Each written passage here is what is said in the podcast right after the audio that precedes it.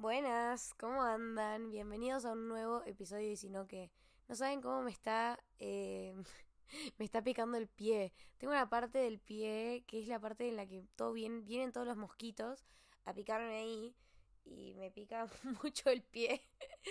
o sea, no tiene nada que ver con el episodio de hoy, pero lo necesitaba contar porque estoy es como la tercera vez que grabo la intro y me distraigo rascándome el pie, así que nada, voy a mientras hablo, nada, si escuchan ruidos es porque me estoy rascando el pie y no me para de picar. Espero no lastimarme, pero bueno. Este episodio es muy importante para mí, muy importante. Me pone un poco nerviosa en realidad, creo que también por esa razón es que lo empecé tantas veces. Me pone nerviosa porque es algo que... Mm, es como algo que de alguna forma sentí que oculté un poco. Eh, todos los que me escuchan saben que el 2023 fue un año súper difícil para mí. Eh, en lo personal, o sea, con 21 años, fue la primera vez que viví un duelo. viví un duelo de verdad, como, no sé, un duelo. O sea, busquen en Google, si no saben lo que es un duelo, busquen en Google duelo, eh, significado, y ahí les va a aparecer. Y, mm, y nada, fue la primera vez que lo viví a mis 21 años. Y fue por un amor. o sea, Perdí un amor, alguien que yo quería mucho, estaba muy enamorada, muy enamorada, pero bueno, por situaciones de la vida, eh, nada, o sea, nada, pensás que mm, proyectás y pensás que vas a estar para toda la vida con esa persona, eh, sentís cosas que nunca había sentido, sentís, no sé, es, es, no sé, hay, hay veces que me, replanteo el hecho de que es algo que pasa una sola vez en la vida, pero después digo que no, ah, que quizás eh, es la primera vez que te pasa, pero después te vuelve a pasar y a suceder y te vuelves a enamorar. Pero bueno, nada, eh, sí, ah, sí estuve muy enamorada, muy, muy en esa. Em, pero bueno, nada, pasaron cosas y por alguna razón em, nada, no pudo prosperar ese amor. Y mm, no voy a mentir, o sea, yo estaba tan, tan, tan, tan, tan enamorada que, que yo pensé que, que era el amor de mi vida ese, ese hombre. y bueno, nada, eh, pinchó. Y fue como de verdad que esa persona se se haya muerto para mí. O sea, y no lo digo de la mala forma, sino como lo digo de que hubo un, o sea, hubo un contacto cero muy importante. O sea, yo estoy como muy acostumbrada quizás a hacer contacto cero. Mm, pero creo que de verdad hubo un contacto cero, muy contacto cero. Y fue como una muerte, como que... No sé cómo explicarlo, pero hubo un, un como si en realidad yo no entendía lo que, lo que me estaba pasando porque yo no lo veía como un duelo. Hasta que vi un video de una entrevista que le hicieron a Lily Reinhardt. No sé si la conocen. No sé si dije bien el apellido. Pero es una actriz de Riverdale. Eh, y esta actriz habla de, de, de perder a una persona y que no se murió, pero no la ves más, no hablas más con esta persona. Entonces queda como si se, se hubiese muerto, digamos. De alguna forma, yo con mi último ex no compartía nada, o sea, no compartíamos muchas cosas en el hecho de, no sé qué puedo decir, o sea, no compartíamos, no, no frecuentábamos lugares. Fue algo así como que nos vimos en algún momento de la vida y nada, dijimos, no sé, sentíamos algo que nunca habíamos sentido, nos enamoramos muy fuerte pero es como esos amores que los cortás y es muy difícil frecuentarlos en tu día a día. O sea, como, no sé, no es un amor del trabajo que apenas cortás, lo tenés que seguir viendo. No teníamos un grupo de amigos que, que nos uniera. Entonces cortamos y no lo vi más. Em, entonces como que lo único que me quedaba eran los recuerdos. Me quedaban los recuerdos, como que cada vez te vas olvidando de cositas. Entonces yo estaba muy triste porque, mm, no sé, como que las cosas no se dieron eh, y está bien, uno después de mucho tiempo lo entiende. Eh, pero bueno, o sea, de alguna forma fue lo mejor. Eh, haber terminado así, como, como se dieron las cosas, fue lo mejor. Ya está, cada uno siguió su camino. Pero sí, bueno, por lo menos de mi parte hubo un duelo muy heavy. Muy. nunca había llorado tanto. Y nada, o sea, empecé a ir al psicólogo eh, mucho tiempo. O sea, desde el momento que corté hasta hoy en día, empecé el psicólogo. Y, nada, como que me hizo re bien, como ir entendiendo un montón de cosas. Eh, a veces, nada, uno, no sé, empieza a pensar un montón de cosas que no son, empezás a, a tomarte algunas cosas personales, y, y al revés también, como que, no sé, es como que es un lío las relaciones, terminarlas y más cuando, no sé, hay mucho amor y, quizás cuando algo tan lindo al final, nada, termina tan feo porque, o sea, me cuesta mucho a veces creer que si dos personas se aman tanto no van a terminar mal, porque siempre hay una persona que no quiere cortar, siempre está la otra persona que quiere que la otra persona cambie y mejore y no cambia, entonces es como todo un bardo las relaciones y, por lo menos a mí siempre me cuesta terminar muy bien, me cuesta mucho. Y, y nada, y ahí se, se mezclan un montón de cosas, pero bueno, para mí esta última relación fue como si esa persona se hubiese muerto, o sea, hay veces que uno dice, vamos a estar para siempre, el uno para el otro, y, y no, o sea, eh, o sea, vos crees que quizás decís, bueno, yo te amo tanto que a pesar de todo voy a estar para siempre en tu vida. Y, y desde el otro lado también decís como, ojalá para siempre esté esta persona en mi vida. Y pasan cosas que no te esperás, como si hubiese sido una muerte inesperada, digamos. Y yo siempre lo asocio a eso, porque para mí se sintió así. Se sintió como una muerte en mi vida. Y parece muy duro decirlo así, pero fue tal el contacto cero que fue así. Y, y lo viví así. Entonces escribí esta canción que se llama Para siempre. Y hay una, y hay una, una letra, de, o sea, como un, no sé, un verso en realidad, que escribí que dice, ¿a dónde voy si solo hay paz donde tú estás? Como se me hubiese quedado sola. O sea, se sintió como haberme quedado sola en tanto caos y, y decir, che, sentía mucha paz estando con esta persona, era como una cosa de que, no sé, yo sentía como que abrazaba a esa persona y... Y no sé, tipo, todo se frenaba, todo se... es como esa conexión de, de corazones que te da paz, tranquilidad y, y no sé, este vínculo, uy, me agarró algo en la garganta.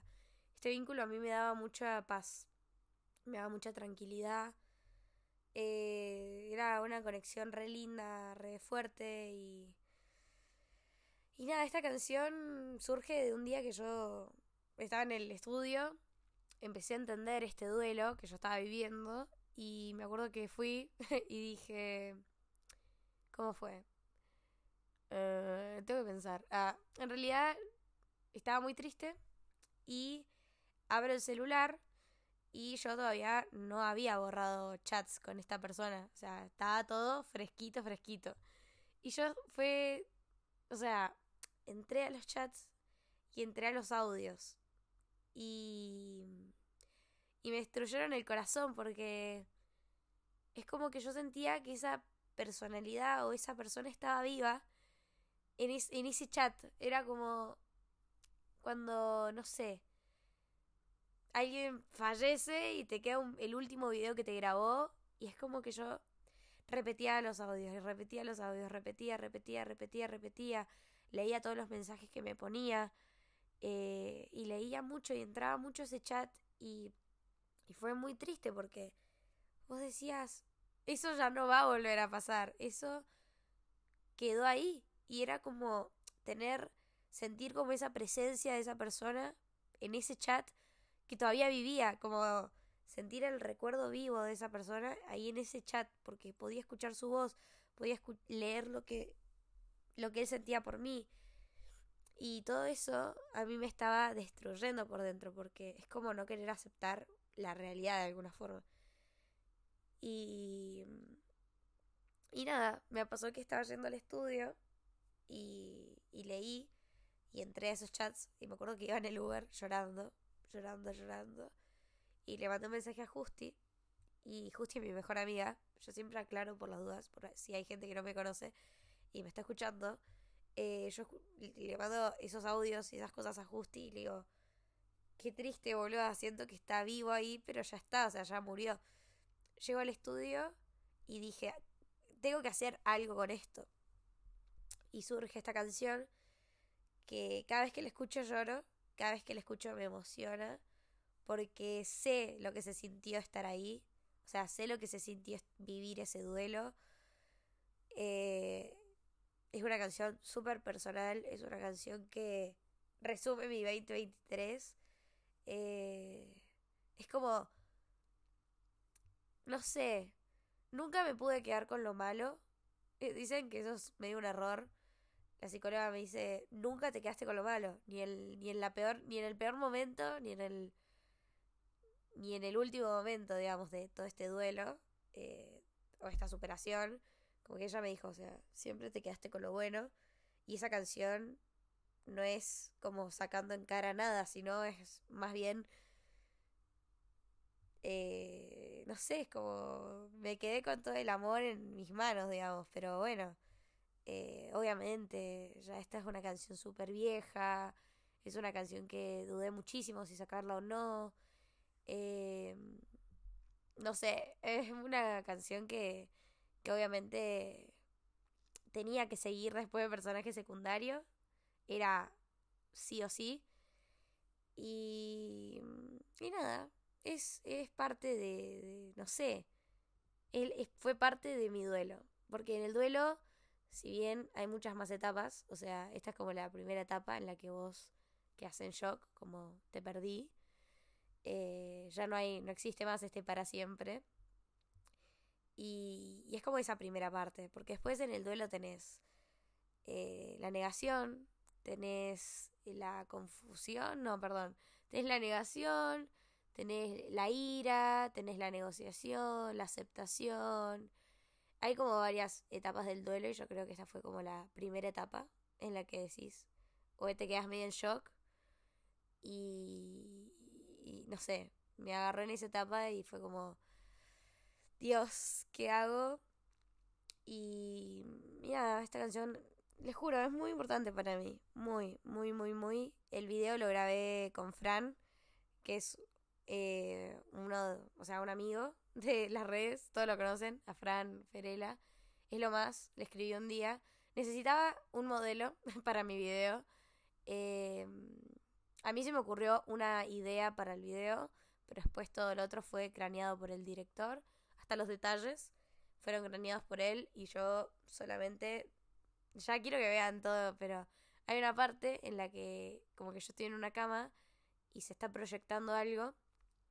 Y esa fue mi idea, como que se proyectara como si esa fuera mi cabeza, como si mi cabeza estuviera proyectando todo el tiempo esos momentos que había vivido con esa persona mientras la situación es, estar en una cama y estar tirado, casi muerto por, de la depresión, porque es así, tipo cuando estás mal, estás triste, estás mal, pero tu cabeza no para de, recordar todo y, y encima que yo tengo una muy mala memoria, me acuerdo que cada vez me acordaba de más cosas y más cosas y más cosas, hasta que nada, cuando empezás a superar de verdad, ahí es cuando te empezás a olvidar y a dejar como pasar un montón de otras cuestiones. Em, pero bueno, no sé, Fran fue lo más. Este video lo grabamos en una casa, en un, sí, en una casa. Eh, lo grabamos en dos días, lo grabamos el primer día con Fran y el segundo día lo grabé yo sola. Em, Fran me ayudó para, para hacer todas las escenas de la proyección, no es que eh, aparece 100% ahí en todo el video, sino que es como en, en, algunas escenas. Eh, pero nada, es un video súper, súper lindo. Esta canción me mata del amor. O sea, a veces como que digo, no puedo creer haber escrito esta canción, pero porque me, me encanta. Es una canción que me gusta mucho. Y por lo menos es, vuelvo a decir, porque lo digo a veces, es una canción que yo escucharía y es una canción que me cansé de escuchar también. Y, y está dedicada a todas esas personas que perdieron a alguien. O sea, yo no quería que esta canción fuera muy personal. O sea, no quería como que esta canción fuera... Obviamente está escrita como sobre una situación muy personal mía, pero la hice como más genérica y está como planteada de, para que cualquier persona que esté en un duelo parecido, que haya perdido a alguien, se pueda identificar con esta canción y es, y es lo más lindo. Como que dije, no, no siento que la canción sea mía sobre el duelo. Siento que esta canción la puede, la puede tener cualquiera y, y que la puede hacer personal cualquiera. Personaje secundario era una canción que me parecía muy personal. Era una canción que yo decía, esta canción es mía. Y como que yo decía, nadie se puede sentir identificado con personaje secundario. Y hay un montón de gente que me dijo, y yo, personaje secundario, me encanta, me siento reidentificada, no sé qué, no sé cuánto. Y después escuchas para siempre. Y es una canción un poquito más que quizás siento que la hice como para mí y para todas las personas que pasamos por este duelo de sentir que. de, de haber compartido mucho con una persona y que esa persona ya no esté. Y. Y nada, nada, no sé qué más contar sobre esta canción. No quiero leer más líneas. Pero. No quiero leer más líneas de esta canción. Voy a pensar si les puedo spoilear alguna más. Pero es una canción súper especial. Y de verdad es que ya quiero que la escuchen. Eh, porque la amo. Les juro, amo esta canción. Y hoy me dicen, ¿cuál es tu canción favorita? Y yo creo que esta. Aunque tengo otras que me gustan mucho, mucho, mucho, ¿eh? Pero esta de las tristes es esta. Y yo llegué al estudio y dije, voy a escribir la canción más triste que pueda. Y salió esta canción. Esta canción que la amo con toda mi alma. Pero bueno, voy a pensar qué línea me gustaría leerles. Y, vuelvo. Uy. A ver, a ver. Bueno, les voy a contar un poco de dónde sale el título de la canción. Que no es algo tipo. A ver, en realidad creo que la parte más difícil para mí de elegir un título es. Es tipo decir, ¿qué título le pongo? Y yo nunca pienso en los títulos. Posta que es lo más difícil. Siempre escribo y después digo, ¿qué título le pongo? Eh, aunque dicen que es muy importante eh, pensar en el título. Me pasó que al final del estribillo hay una, hay una línea que se me ocurrió, que es como un verso, no sé, que dice, dijiste para siempre y para siempre no vas a estar. Como no hay un para siempre.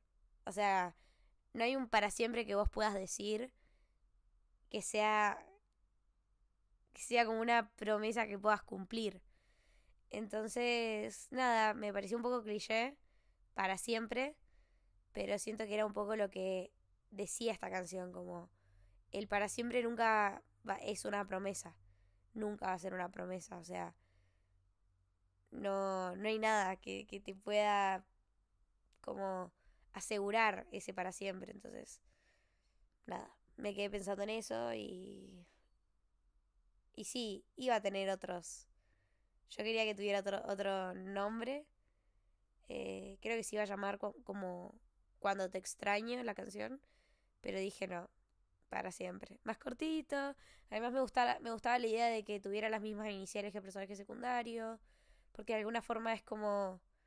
No quiero decir la continuación, pero es como una canción que, que, que, le sigue a esa, a esa historia. Pero bueno, nada, me gustó mucho esta canción. La aprecio demasiado. Es muy importante para mí. Y espero que a ustedes también les guste mucho. Así que nada, estoy muy emocionada. Ya pronto van a saber todo. Y bueno, espero que disfruten mucho este tema, que se llama para siempre.